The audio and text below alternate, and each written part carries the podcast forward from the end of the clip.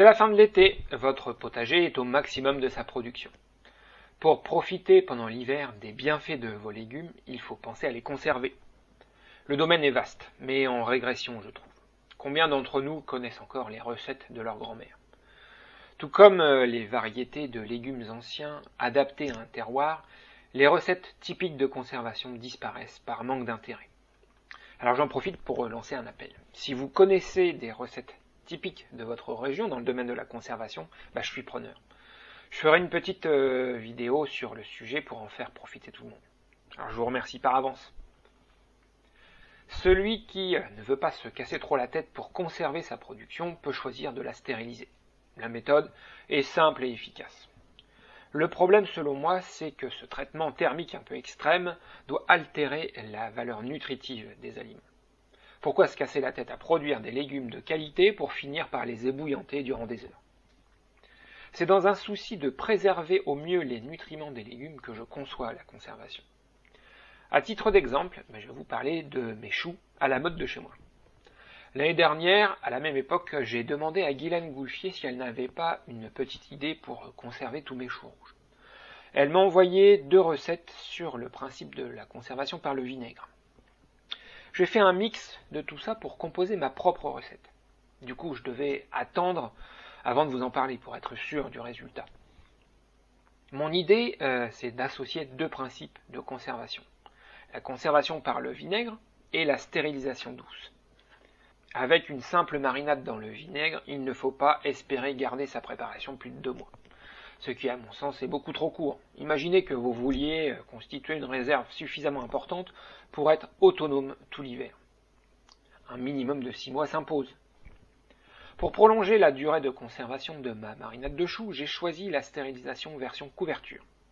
Plutôt que de la faire chauffer durant des heures mes choux, ben, je les ai bouillantes 5 minutes et je les laisse refroidir très lentement, confinés à l'intérieur d'une couverture ou d'une serviette, pour garder le plus longtemps possible la chaleur. Voyons à présent la recette. Vous allez récolter un gros chou rouge dans votre potager et vous enlevez les feuilles abîmées et vous le coupez en deux. Vous, le tranchez ensuite en lanières fines. Si vous avez une râpe à chou, ben, c'est le moment de la sortir. Répartissez votre chou dans un grand plat et saupoudrez-le avec de la fleur de sel ou du sucre roux. Oui, en fait, j'ai fait deux, variantes. La première plutôt salée et la seconde qui aura un goût plutôt aigre-doux. Pour un kilo de chou, utilisez 100 g de sel ou de sucre et laissez mariner durant 24 heures. Au final, les choux euh, vont dégorger et rendre environ un, verre euh, de, jus. Pour ceux qui ne veulent vraiment rien perdre, vous pouvez laisser évaporer euh, l'eau du jus pour obtenir un magnifique sel coloré. Pour la version sucrée, ben moi je vous invite à goûter le jus de chou. C'est un concentré de vitamines et de nutriments. Et en plus, c'est bon. Rincez euh, le chou ensuite à l'eau claire et remplissez les bocaux euh, que vous avez préalablement ébouillantés. Dans le même temps, faites chauffer du vinaigre. Moi personnellement, pour cette recette, j'ai utilisé du vinaigre de cidre. Et euh, vous allez verser ce vinaigre frémissant pour combler les bocaux. Vous allez voir que les choux vont changer instantanément de couleur.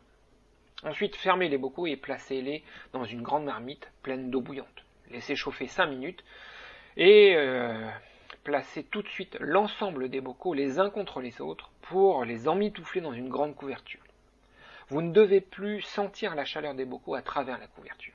Vous allez les laisser refroidir complètement au sein de ces couvertures. Sachez que ça peut quand même prendre jusqu'à 24 heures. Et quand c'est froid, ben, vous n'avez plus qu'à ranger vos conserves.